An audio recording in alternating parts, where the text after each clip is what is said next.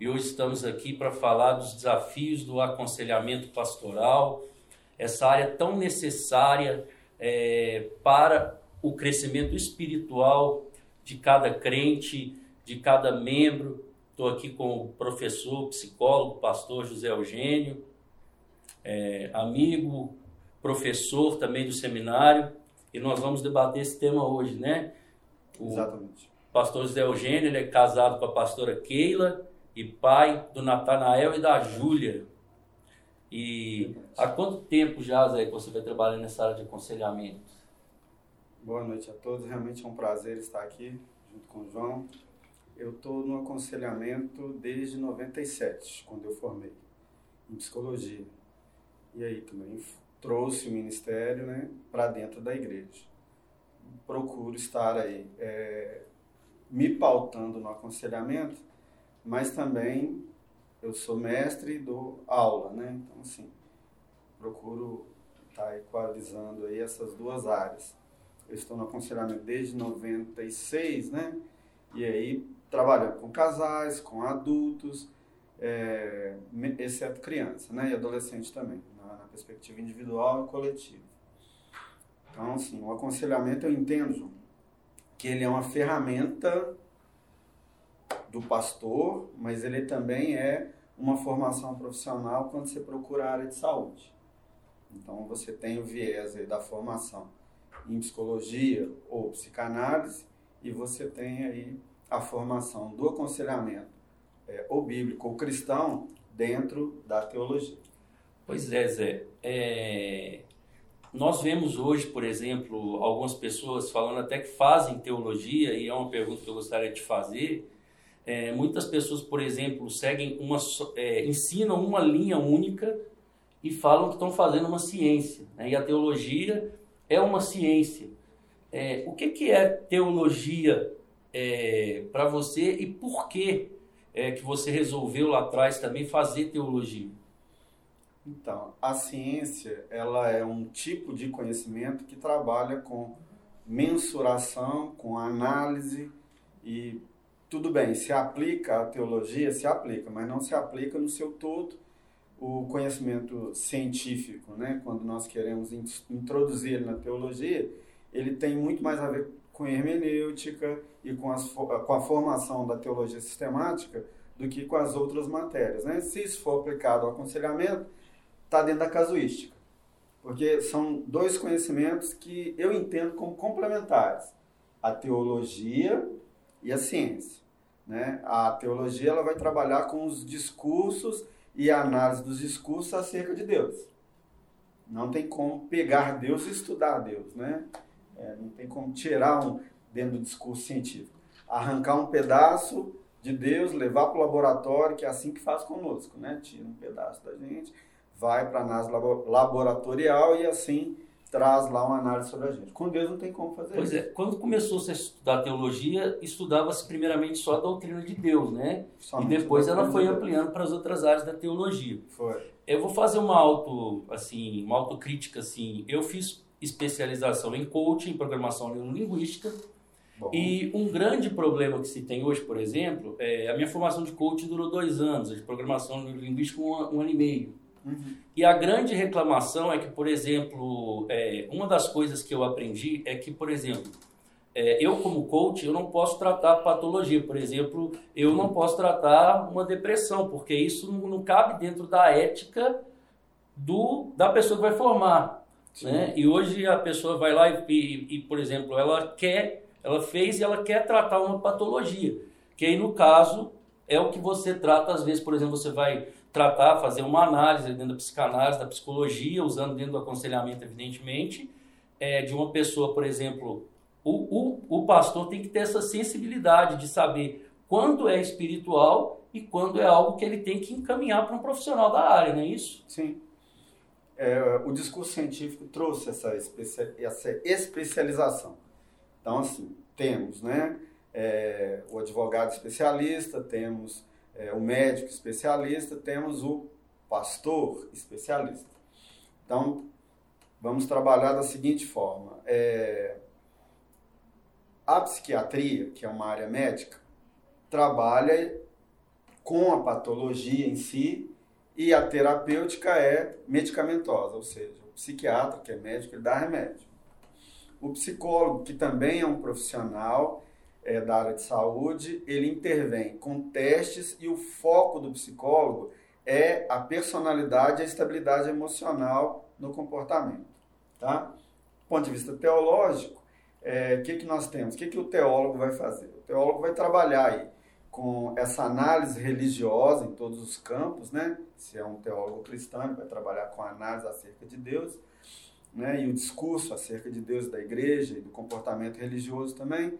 E no aconselhamento, nós temos aí uma junção, desde o Anton Boisen, lá no século, lá no século é, 19, 19, século 20, né? 1930, com a, a divisão ali daqueles que apoiavam a psicologia associada à teologia e aqueles que não apoiavam, questionavam. Então, assim, é ainda hoje, né, século 21, nós temos uma, uma polêmica, né? A psicologia é uma ferramenta legítima dentro da teologia, a, a teologia é uma ferramenta que pode ser científica. Então, nós temos aí aqueles que acreditam que a teologia é uma ferramenta que não é abençoada, né, que é o caso do, do Jay Adams, Jay Adams não, e o, e o MacArthur Jr. não, não, não aceitam aí essas ferramentas. Eles vão na área do aconselhamento. É, Somente. O Jay Adams né, e o John MacArthur Jr. vieram, tem até grandes, é, tem livros, bons livros. Bons livros. Bons livros para quem vai trabalhar com o aconselhamento bíblico né? Porque o que a gente tem que entender também é que, por exemplo, eu não tenho a formação de psicólogo, então eu tenho um limite como conselheiro que o pastor e psicólogo ele vai conseguir trabalhar nessas duas áreas, né? É, tem até o, o Larry Crabb que é um psicólogo, mas às vezes ele até bate um pouco né, de frente. Faleceu 28 de fevereiro agora desse, desse ano, ano, né? O Gary Collins também, que também veio como um conselheiro cristão. E eles entendem que a psicologia é uma ferramenta aliada da teologia e fundamentam a intervenção no aconselhamento com a psicologia, com a técnica da psicologia, né? que é a técnica da escuta e da análise. Então, assim, é, voltando à pergunta anterior, é, como discernir aí até onde você pode ir? Essa é uma pergunta que vai ecoar na sua atuação, se você que está nos ouvindo é um conselheiro, tá? Então, a primeira intervenção que você deve fazer é a intervenção de escuta, você ouvir o problema. E depois procurar entender as causas desse problema. A causa, ela é social, a causa, ela é emocional, a causa, ela é desconhecida. Então, aí levantamos a possibilidade de ser uma causa espiritual. Então, isso vai dar uma margem de segurança até onde você pode ir. Agora, aproveitando aí essa oportunidade é, para tratar, estar tratando nesse assunto, ó, anteriormente o pastor, né, ele não era incentivado a ter uma formação profissional.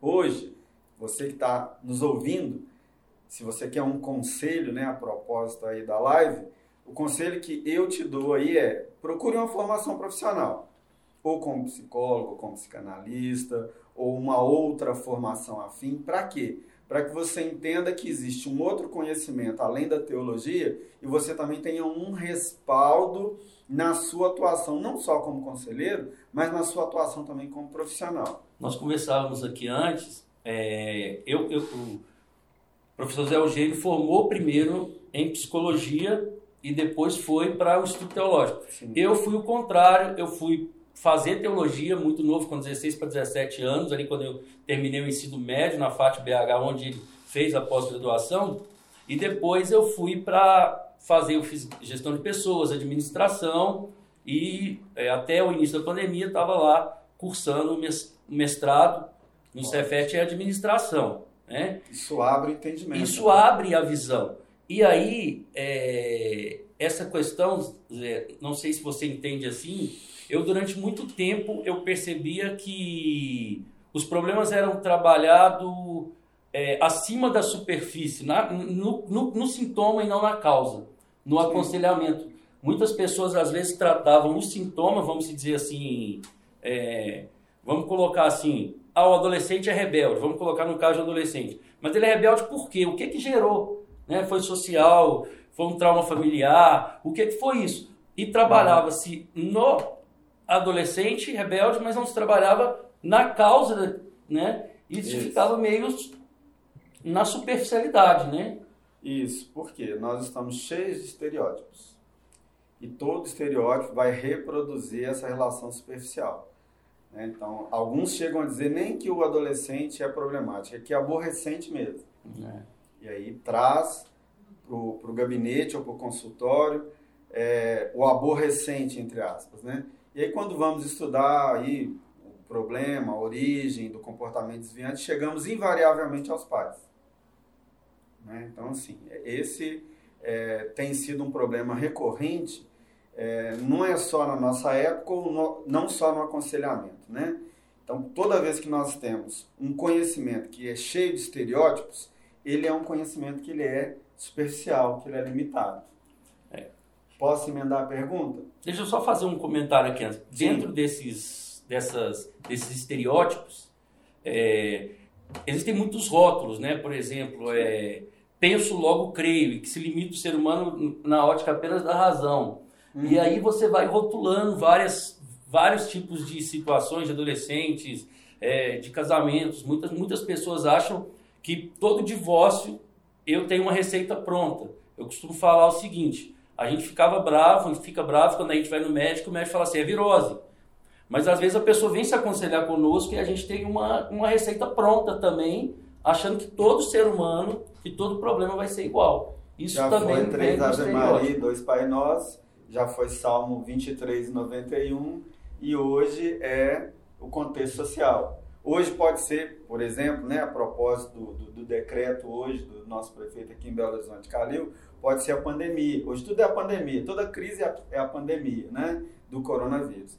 Então, o estereótipo ele cumpre esse papel social de mascarar um pouco a realidade. E até eu vi um, não sei se você chegou a acompanhar, é, um, um estudo que se justificava o aumento, por exemplo, da violência contra a mulher porque por causa da pandemia. Os Essa questão estão em é, casa. Estão em casa, aí vem a, o propósito de tudo se justificar com a pandemia. A violência sexual, sim. É, também foi apresentado até por um vereador de Belo Horizonte aqui, é, a proposta acho que da emenda 48, né, barra 21, de, de voltar com a aula infantil, porque houve um aumento também do abuso infantil. Então, assim, é, temos estereótipo para todos os lados. O estereótipo ele vai exatamente ser é, baseado na realidade, mas ele não expressa a realidade de um todo, tá? Por isso a, pergunta, né? Por isso a questão. É, no que, que a psicologia é importante para a teologia? No que, que a teologia é importante para a psicologia? No que, que a teologia, a psicologia é importante para mim, para você, para a igreja? Para você seminarista, para você estudante aí, para você especificamente estudante do seminário teológico Oinonia.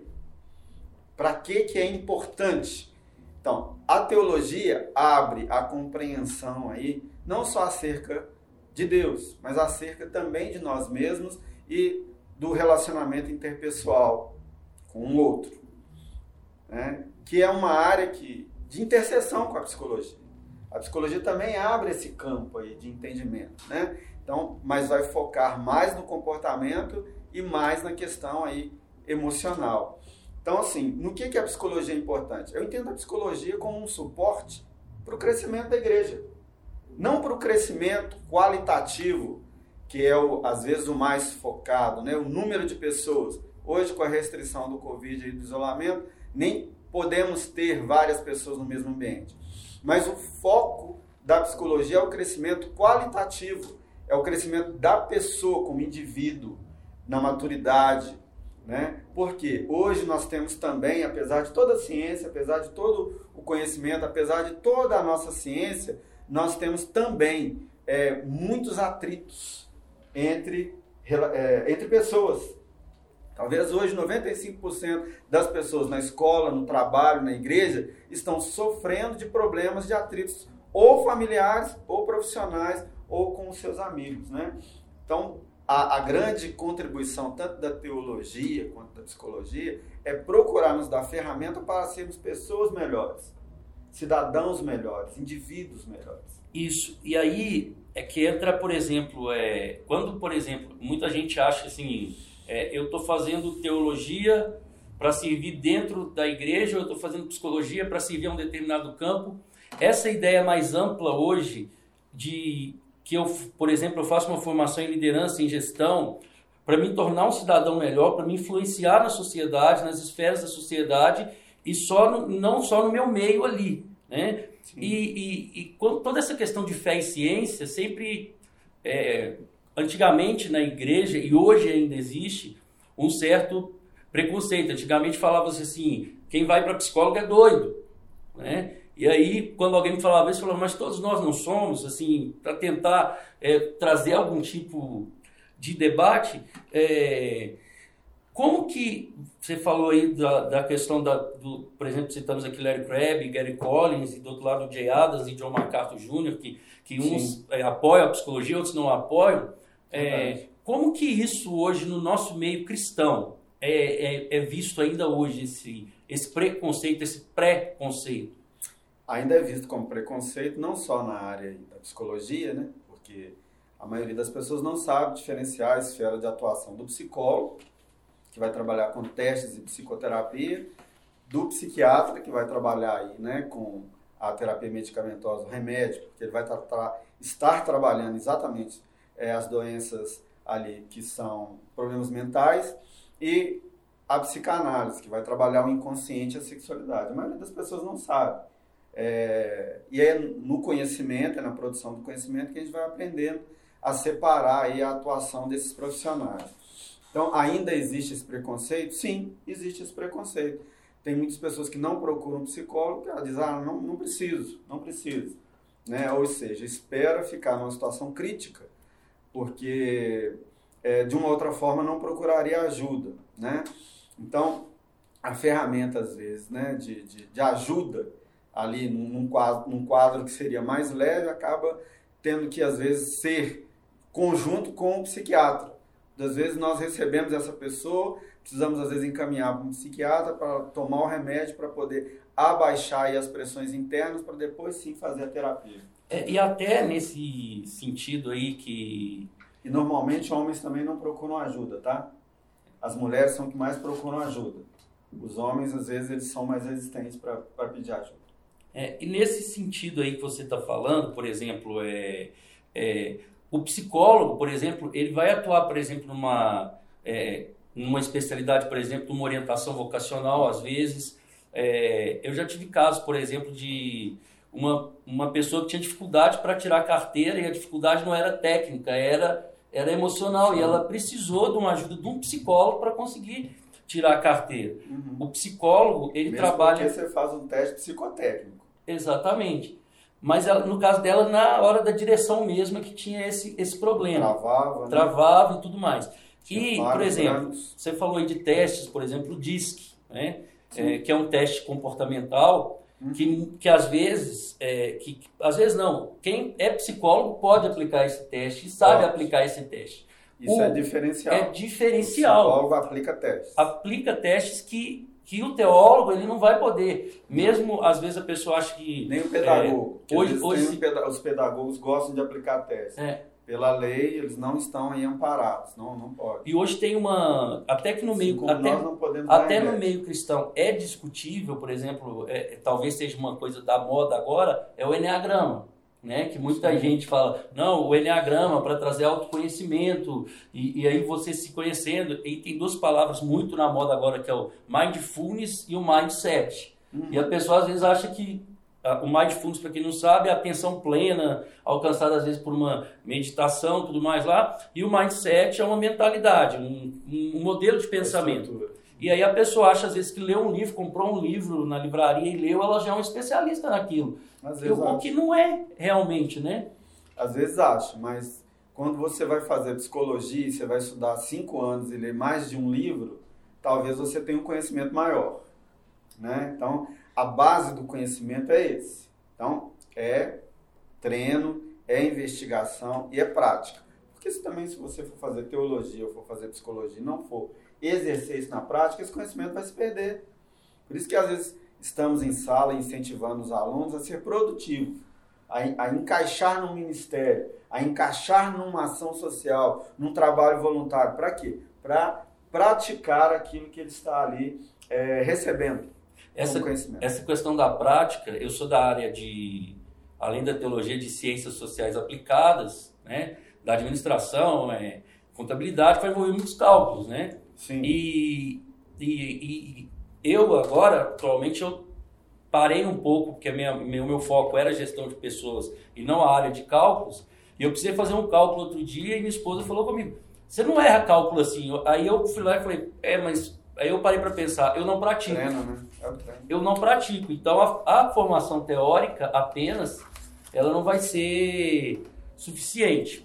Uhum. Nesse novo, nós falamos da pandemia aqui, é, e nessa questão toda surgiu um novo modelo de, de gabinete, né, ou de consultório, que já vinha sendo um pouco adotado em algumas situações, mas que é o, o gabinete virtual, o consultório virtual. É, no caso da, da, psicologia, a gente não pode chamar assim, não sei se pode também, mas, por exemplo, quando eu vou fazer, um, eu faço uma teleconsulta com o médico, né? É, como que, que, que, tem funcionado para você essa, essa questão? Como é que tem sido essa, essa procura? Ela, ela realmente existe? Funciona? Funciona. É, o psicólogo também é um especialista, né? Você tem psicólogo de criança, de adulto, você tem cognitivo, você tem que trabalha psicodrama. Então, o psicólogo tem uma, uma gama de profissionais aí. É, a pandemia, né, o, o Covid-19 começou lá em março de 2019, trouxe aí um problema, além do isolamento social. Porque quando você isola socialmente as pessoas, quando você isola do outro, você está ali provocando pânico, você está provocando ansiedade, você está provocando irritabilidade. É, houve aí um aumento de casos de pessoas em 30%, com depressão, com ansiedade e com problemas de relacionamento que chegaram aí a, ao divórcio ou agressão física. É, como que temos trabalhado? Às vezes impedido de trabalhar é, presencialmente, né, no atendimento, trabalhamos online. Assim como o médico tem aí a consulta online, nós também temos o atendimento online. Usamos a internet, usamos os meios de comunicação para estarmos dando esse suporte. Funciona? Tem funcionado. É, hoje, é, hoje nós estamos no mês de março, né? Estamos em março de 2021, já temos aí um tempo, uma caminhada da pandemia e os profissionais amparados pelo CRP, que é o Conselho Regional de Psicologia, têm dado esse, esse suporte para as ferramentas da, da é, online. Tá? E essas ferramentas online têm surtido efeito porque é, é, hoje, hoje, as redes sociais e a comunicação são efetivas na vida da sociedade do indivíduo. Então, é mais uma ferramenta aí, a propósito da ciência, que nós temos aí dentro da psicologia, não só dentro da psicologia, mas também dentro da teologia, né, os cultos online, as intervenções online, né, e as fonovisitas, né? Hoje nós também estamos fazendo dentro da teologia e a fonovisita. O que é a fonovisita? Você liga, você faz uma chamada de vídeo e assim você conversa com a pessoa que às vezes é. não está isolada socialmente. Outra situação, por exemplo, eu fiz um curso, quando eu, eu fiz uma formação em gamificação, de, de criação de jogos, um curso muito básico, que não me dá uma formação para me criar uns jogos, mas, por exemplo, como a teoria dos jogos funcionava, por exemplo, para criar um vício naquela pessoa que ia utilizar aquele jogo. Né? E esses dias eu estava vendo o psiquiatra é, Ismael Sobrinho falando no, no, Instagram sobre uma nova rede social que se criou agora, que é o Clubhouse. Você tem que ter convite para entrar, é, é, é, muito mais, entre aspas, fechado. restrito, fechado. E ele estava explicando por que, que essas, é, essa rede social era mais viciante do que o Instagram. Ele falou: essa rede é mais viciante, tem a tendência a prender mais a pessoa do que propriamente o Instagram. É, e por quê? Hoje, é, justamente por causa dessa questão de, de ser um de, de ser sala de, uma sala de bate-papo com mais pessoas abertas ali, ele foi explicando e tal, entrando muito em detalhes. Agora, é, como que, por exemplo, é, é, uma coisa assim, nós estamos numa era da informação, numa era virtual, estamos. de dependência, é, não só na, na pandemia, mas antes disso, e foi uma área que até a psicologia e até é, eu lembro quando se começou a caçar Pokémon, vamos dar um exemplo assim, uhum. né, que foi criada uma coisa é, é, é, uma coisa assim, nós estamos no meio virtual, Sim. mas ao mesmo tempo nós temos que controlar, entre as, nós não podemos controlar, mas ser uma placa de, de, de, de aviso para que, por exemplo, é, o marido tem um limite de conversa no, no, no no WhatsApp, uma esposa tem um limite de conversa, um acordo, né, entre, por exemplo, casal, pais e filhos, coisas do tipo, né? Área espinhosa e árida. Por quê? Porque hoje nós temos, com esse desenvolvimento das tecnologias, é, uma geração treinada nas mídias. E hoje crianças de 2, 3, 4 anos já estão com o celular na mão surge uma nova doença, que é a síndrome de deficiência de tela. Quando você tem é, uma exposição muito grande, tanto à internet, quanto ao zap, quanto às mídias sociais, você fica dependente, o seu cérebro fica dependente daquelas imagens. A psicologia da Gestalt vai trabalhar a imagem e percepção, que é um ramo da psicologia. Então, essa dependência de tela hoje está sendo tratada como uma síndrome que é viciante que provoca vício, que, que provoca irritabilidade, que provoca falta de concentração em criança, provoca dificuldade de entendimento e no adulto também. Hoje você tem adulto aí que fica 5, 6, é, 12 horas no celular aí e ele não percebe aí o tempo passando, por quê? Porque ele está dependente da tela. E ele troca a tela do celular pela tela da televisão, a tela da televisão pela tela do celular, mas tudo é tela e ele não consegue, às vezes, interagir com a pessoa, com o homem, com a mulher, né? com, com, com o pai, com a mãe, com os irmãos, com a esposa, com o marido. E por quê? Porque ele já está viciado com a síndrome da tela. E aí, cada vez mais, aí, aí é, é, é um problema nosso, da nossa modernidade, ele vai ficando cada vez menos humano ele vai tendo cada vez mais uma despersonalização. Ele vai se tornando cada vez mais aí um estereótipo.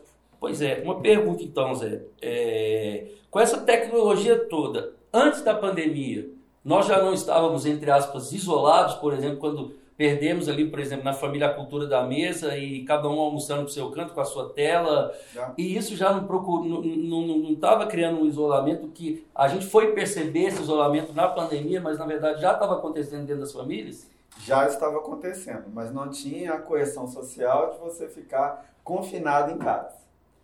E o confinamento em casa trouxe aí, né, uma aridez maior, porque todas as vezes é, que estavam em casa se isolaram né, nos seus quartos aí e quando é, houve aí um, um excesso, né, é, passado aí quanto tempo da pandemia? Hoje é março de... Um ano, um praticamente ano. um ano. Começou, Começou março do ano passado, é, para nós 19 de março do ano passado. Isso. E estamos aí, é, hoje é 12, né? 12 Isso. de março.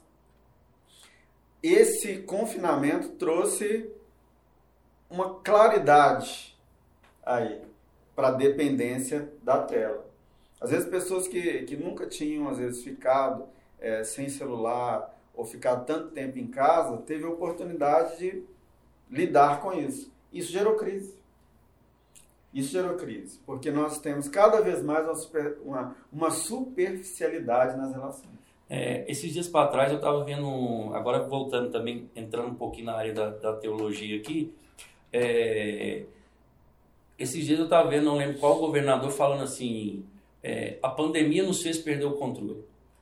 E aí, é, eu estava vendo essa notícia junto com a minha esposa, eu falei: olha, precisou de uma pandemia para o homem entender que ele não tem o controle nas mãos e que ele não tem o controle de tudo. Né? E dentro da, da, da, teologia, nós trabalhamos nessa perspectiva da, da, da queda, da, da soberania divina, de, de, de tudo mais, como é, isso vai trazendo é, mal para a sociedade. Por exemplo, Oséias fala que falta amor, falta verdade, falta conhecimento. O salmista fala o que fará o justo quando os fundamentos forem derrubados. É, nós é, estamos vivendo uma época também bastante, por exemplo, é, eu creio que é uma, um, uma área que talvez os psicólogos cristãos, e aí é, tem tido muitos debates midiáticos sobre a questão, por exemplo, da ideologia de gênero, da questão da homoafetividade, é, como que, que esse aspecto, por exemplo, desses valores, por exemplo, pós-modernos, que vem sendo criado desde, por exemplo, é, é, começou, por exemplo, a ter uma facilitação de divórcio, o que começou a desencadear uma série de, de problemas sociais e estruturais dentro da família, e hoje chega-se lá na criança para inverter o papel da criança já crescer formada numa ideologia para trazer esse mundo lá na frente com uma nova visão que não é uma visão teológica, né? Uhum. E como que, que por exemplo, é, essa questão ao mesmo tempo, é, isso, essa, vamos dizer assim, as coisas incontroláveis que nós não podemos controlar, circunstâncias que são às vezes externas a nós, elas têm causado mais pânico porque o ser humano, é, em algum momento, ele entendeu que ele tinha o controle dessa situação e hoje ele percebe que ele não tem? Olha, o que está errado com a sociedade, né? A sociedade somos nós, né? Então a pergunta é o que, o que está errado comigo, né? Que, o que, que não, não tem ido bem? É, voltando lá ao discurso da ciência, a ciência nos ensinou a questionar todos os princípios, questionar todas as coisas. Se tem uma coisa que aprendemos na faculdade, é questionar, é desconstruir na, na, minha época de estudante, a palavra da moda, né? Hoje é surreal, né? Todo lugar, surreal, surreal. A palavra da moda na minha época era desconstruir. E hoje também ressignificar, né? Ressignificar, conexão, né? As, são as modinhas aí. Jóia, o que, que nós precisamos conectar? O que, que nós precisamos ressignificar? Então, essa sociedade nossa, que eu não acho que é a pior do mundo, né? A nossa sociedade pós-moderna, é uma sociedade que não aceita valores absolutos. Os valores são todos é, questionáveis, são valores parciais, não existe a verdade, existe uma verdade, então tudo é possível de ser questionado. E num lugar onde se questiona-se tudo, você não tem a segurança do limite da construção da identidade. Obviamente, essa geração, a nossa geração, foi moldada por um excesso de questionamento e esse excesso de questionamento levou a questionar não só a Deus, mas a mim também, a minha identidade. Quem eu sou, né? para onde eu vou, são perguntas milenares. Né? Já, a filosofia já trabalha isso na maêutica há mais de 2.500 anos.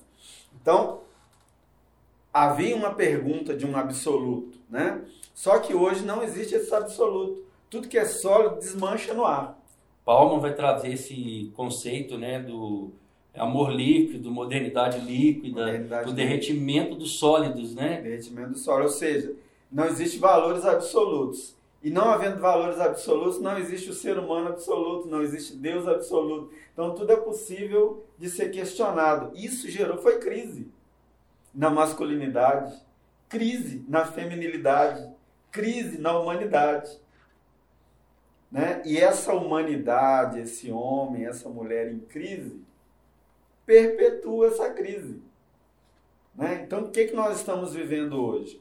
Uma grande crise de masculinidade começa lá com o feminismo, onde as feministas diziam que é, uma geladeira em casa era mais útil do que um homem. Né? Vivemos uma crise de, de feminilidade, onde a mulher sai para trabalhar e aí ela sai para trabalhar, esse homem aí em crise também não quer trabalhar, e hoje é o grande problema que nós temos, tanto na teologia quanto na psicologia, são homens frágeis, homens às vezes em papéis femininos, que não decidem, não orientam e às vezes estão ali subjugados né, pela feminilidade. E aí o que, que acontece com ele, com ela, com essa mulher? Ela acaba indo para um papel masculino e também acaba indo para uma jornada dupla ou tripla. Ela trabalha em casa, ela trabalha fora, ela cria os filhos às vezes sozinha, né? E aí nós temos uma crise da feminilidade. E aí tem uma questão que, por exemplo, fala muito da. É, você está nessa crise, né? Se fala muito, por exemplo, do texto lá, a mulher seja submissa ao seu marido. Sim. Só que ali tem um desafio para o marido também muito grande, que é amar a esposa como Cristo amou a igreja. Sim. Ou seja, se entregando por ela. Ali não é um texto. Um dia me perguntaram, o cristianismo ele pode ser machista ou ele pode ser feminista? O cristianismo tem que ser bíblico. E, e, a Bíblia não é nem machista, nem feminina, nem, nem feminista. Concordo. A Bíblia traz valor do ser humano criado à imagem e semelhança de Deus. Sim. E essa imagem e semelhança de Deus, passada ao ser humano, vai transformar o ser humano num ser relacional. Adão e Eva, que eu não acredito que sejam figuras mitológicas, tá? Eu também não. É, Adão e Eva ali são a, a, a representação da imagem de Deus no que diz respeito ao relacionamento. O que, que é a imagem de Deus no homem? O relacionamento homem-mulher. Mulher-homem, capaz de produzir intimidade, capaz de reproduzir aí é, conceitos e comportamentos morais. Essa crise atingindo o ser humano e atingindo o relacionamento, claro que vai aí trazer despersonalização. E aí o, o gênero hoje, que antes era somente homem e mulher, é, tem vários tipos, tem mais de 50 tipos, né?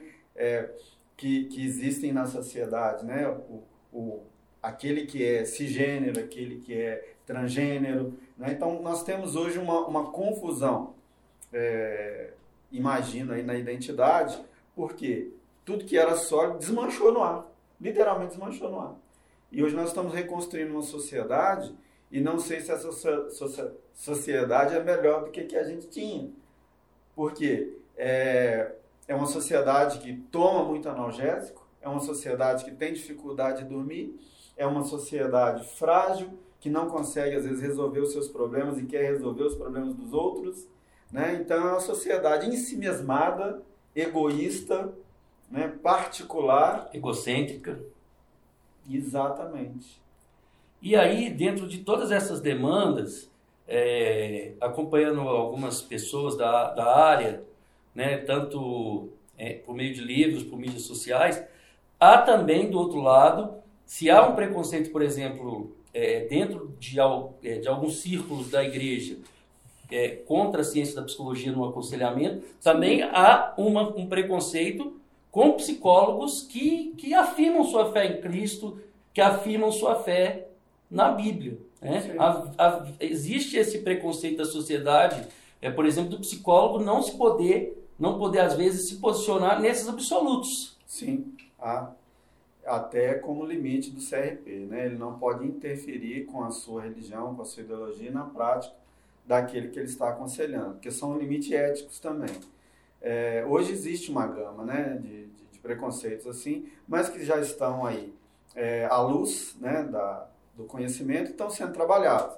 É, há um tempo atrás, acreditava-se que a depressão era somente um viés espiritual e quem estava deprimido, ele estava ali tomado forças demoníacas, né? Então, hoje nós já podemos falar, João, se você acredita que a pessoa está somente aí endemoniada e não deprimida, como religioso, né, como pastor, você tem a obrigação de colocar a mão na cabeça dele e aí promover libertação. Porque quem não sabe fazer uma separação entre o que é enfermidade e o que é possessão, realmente ele está despreparado até para a prática pastoral. Não vou dizer nem do aconselhamento, não.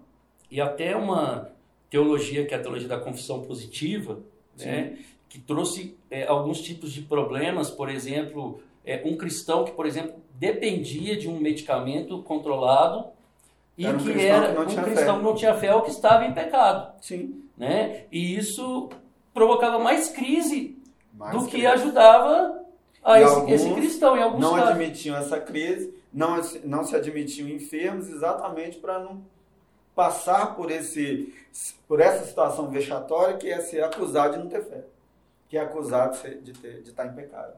Entendeu? Então, isso tem sido tratado? Tem. Isso não existe mais na igreja? Não, isso existe ainda. Existe na igreja, existe na sociedade. Né? Estamos caminhando, estamos progredindo? Sim. Por isso fica o convite para você que ainda não está fazendo um seminário teológico, fazer um seminário teológico. Para aquele que não conhece o Coinonia, vim fazer o Coinonia. Né? Para quê? Porque o conhecimento, ele também quebra amarras da ignorância. E se o conhecimento custa caro, quem dirá a ignorância, né? A ignorância é muito mais cara do que... Muito mais cara do que o conhecimento. É, eu queria que você, Zé, fizesse considerações finais sobre o assunto e aí nós fazemos uma oração para quem está ali do outro lado, para encerrarmos aí essa live, né? Sim, a consideração final é o seguinte: a, a trajetória, é, tanto do teólogo quanto do pastor, não é uma trajetória fácil. É, temos na Igreja Batista Getsemane é, que é a subsidiária do Seminário Teológico Enonia, é, um grupo de conselheiros, nós temos pastores que auxiliam no aconselhamento, nós temos é, um plantão, não só para a ajuda da igreja, mas também a ajuda da comunidade. Precisamos de pessoas engajadas que participem aí também dessa ação. E gostaria de estar fazendo, estendendo esse convite para quem se interessar por essa área, né? procurar o seminário, procurar os coordenadores do seminário, né, o pastor João Canuto, o pastor Tiago, né, para estarem dando esse suporte, né, e a grande consideração que, que nós precisamos ter é o seguinte, se você está lutando com uma enfermidade aí, por ansiedade, ou depressão, ou uma doença psicossomática, procure ajuda. Você não está sozinho, você não está é, ilhado, né? Existem pessoas que podem te ajudar. É, e esse é o grande, é, é, esse é a grande contribuição da teologia caminhar junto com a psicologia. Elas não são adversárias. Então, nós não somos adversários. Aquele que ora, né, não é adversário daquele que lê o livro. É, hoje nós estamos buscando uma parceria. Nós estamos buscando você, meu querido, que está nos ouvindo, que está nos vendo nessa hora como parceiro, tanto no conhecimento quanto na prática aí de colocar aí em ação aí o dom, a ferramenta que Deus te deu para você ser um agente de transformação na sociedade, tanto na igreja quanto no Coinonia. Amém. O Seminário Teológico Coinonia é, já vai fazer 18 anos, está fazendo 18 anos. Foi um sonho do pastor Jorge Linhares, né, que preside a Igreja Batista Getsemane, e também o seminário junto com o pastor Tiago Linhares, que apoia muito. Estamos ali na direção do pastor Elias da pastora Esmeralda. E eu queria te convidar, vem conosco para estudar teologia, para aprender mais sobre essas, essas ferramentas que nós falamos aqui. Vamos orar? Pai amado, Pai querido, em nome de Jesus, eu e o professor José Eugênio hoje, ó Pai, aqui queremos colocar cada participante dessa live, ó Pai, nas tuas mãos. Agradecemos, ó Pai, pela Aline que está aqui nos bastidores, pelo pastor Jorge, ó Pai, que sonhou com esse Amém. seminário, pelo pastor Tiago Linhares, por toda a família do teu servo, pastor Jorge, ó Pai, pelo pastor Elienos, pela pastora Esmeralda, por cada professor e aluno do Coinonia e por cada um que assistiu essa live. Nós queremos abençoar, ó Pai, em nome Amém. de Jesus Cristo, Glória. ó Pai. Deus, e que essa pessoa que assistiu essa live, ou que tem algum parente precisando de ajuda, como teu filho, o professor Zé Eugênio, pastor Zé Eugênio disse aqui, não estão sozinhas, podem procurar ajuda, porque o Senhor é um Deus que estende a sua mão e deu a ciência para que o homem pudesse também Glória. servir aos outros. Glória. Pai, nós abençoamos essas vidas em nome de Jesus. Amém. Amém. Fique com Deus. Um abraço. Amém.